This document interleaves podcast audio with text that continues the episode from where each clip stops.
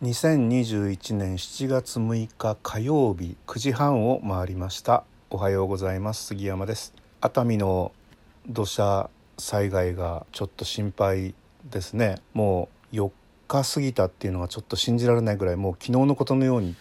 鮮明に映像が浮かんできますけれども鉄道の情報がね新幹線が途中で引き返したりとか、まあ、大雨で控えたりっていうことがあったみたいですけど今日現在ほとんどの路線が通常通り運行してるみたいですね。伊豆急行伊東線もなんか土砂崩れとかあったみたいですけどもう治ってるみたいです。運行情報を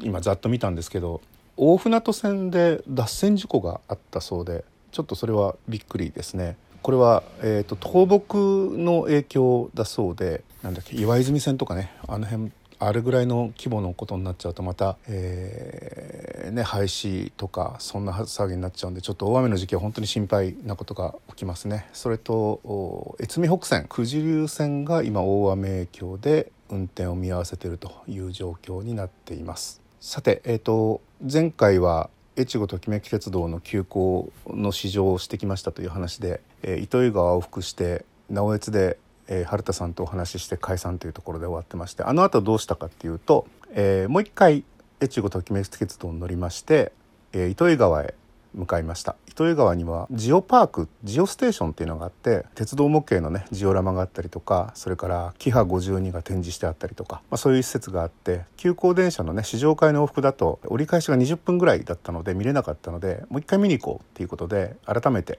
越後ときめき鉄道の日本海水ラインに乗りました。それは時鉄のディーゼルカーで行ったんですけどやっぱり新しい車両もいいなって 思いますよね。何しろ窓がすごく大きくて綺麗で逆に言うとあの急行電車は窓がちょっと残念ですね。もう古い汚れがこびりついちゃってるのか塗装もね綺麗にしたので是非窓も磨いてほしいなと思うんですけど停車中に濡れおしぼりみたいなやつでちょっと拭いてみたんですけどやっぱ取れないですよね。あのよく乗り鉄してると本当に窓ガラスが残念な車両によく出会ってあの本当拭いたりとかしてるんですけどなかなか落ちなくてあれはなんか特攻特攻薬というかなんか洗剤でねなんか強力な洗剤を持ってったら落ちるのかなとかいつも思いつつ忘れちゃうんですけど、うん、なんかあれ対策考えた方がいいなっていうのと鳥塚さんにも「この窓ガラスちょっと残念ですよね」って話をしてまあ、鳥塚さんもそうそうなんですよねなんて話をしてて何かあのこれから綺麗にされると思うんですけど日本海水ラインってトンネルが長くてトンネルの中ですごく気温が下がっていてトンネルを出たところで、え、周囲の湿気でね窓ガラスがすごく曇っちゃうんですよ。なので景色がやっぱり見えないで汚れてるとやっぱり曇りやすいのでちょっと課題なのかなというふうには思います。とにかく綺麗な 窓の電車でもう一回糸魚川へ戻って海もすごくよく見えまして。ね、窓ガラス汚れてると今あのスマホとかデジカメのオートフォーカス使うとガラスの方に焦点があっちゃってねあの景色が撮れないっていうこともあるので本当に窓ガラスは大事だなと思います。糸魚川のジオステーションを眺めて普通はね素直に帰ろうと思ったらそ糸魚川ってねあの新幹線が止まりますので北陸新幹線で戻ってくるのが素直なんですけど、まあ、せっかくここまで来たんで、まあ、忙しいっちゃ忙しいんですけどそのまま帰るのも面白くないなと思って久しぶりに大糸線に乗ろうと思って大糸線に乗って昔キハ52時代に乗った大糸線に改めてキハ120ね JR 西日本の車両に乗って結構綺麗な車両なんですよね。山陰の方の仕様とまたちょっと違ってて山陰の方のキハ120って確か片側がクロスシート片側ロングシートなんですけど、えーと、大糸線のやつはそのロングシート部分も一人掛けの向かい合わせのクロスシートになってるんですよね。景色を非常に楽しみまして。まあ雨模様でしたけども。で南小谷で、えー、JR 東日本の大糸線の方に交代しましてこっちはロングシートの電車でねちょっと残念。クロスシートがいいなと思いながら、えー、信濃大町で一回乗り換えてこれ素直にね松本まで行ってくんないんですよね。で信濃大町以降はすごい人がいっぱいお客さんが多くて高校生とかああなるほどねっていうなんか境目なんだろうなと思いますけど。で松本へ戻ってきて松本から梓で帰ってくると。いうルートで。梓も新宿まで行くと駅ネットの安い切符があるんですけどさすがに僕は田園都市線線に住んでて一回新宿行って渋谷行って戻ってくるっていうのはちょっとかったるいな混んでるだろうしと思って八王子で降りて、え、横浜線で長津田出るんですけどそういう人向けには駅ネットの切符はないのね。安い切符はないんですね。えーと、E チケット100円引きっていうのがしょぼいのがあるだけで。まあそれはいいとしてジョージで降りてえ長津田で乗り換えて帰ってきたというルートでした、えー、久々の乗り鉄でねいい旅をしましたので、まあ、このルートちょっとおすすめかなと思いまして今月のネトラボには急行電車のご紹介とともにこういうぐるっと回るルートはいかがですかみたいなお話を改めて書かせていただこうと思っています。あそうそう。リボンナポリンが届きまして。お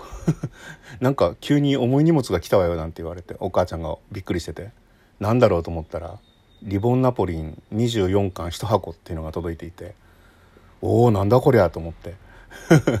あのラベルを見たら、えー、北海道網走のオホーツクに急プロジェクトの石黒さんから届いてまして「えっとどうしたんですか?」ってメッセージ送ったら「いや網走忘れないでね」みたいな 意味ですよって言って忘れるもんですかって話ですよね。今あのえっと一緒にプロジェクトをやってくれたとパパイヤ電池開発の樋口さんとえーと、テクテクライフのプロジェクトを今進めていて、えー、また一つ何か仕掛けをやるみたいですね専門本線あの周年記念の企画もあるみたいなので面白そうだなと思ってます。で、えーと、リボンナポリンをいただきっぱなしじゃ申し訳ないので僕の方からは、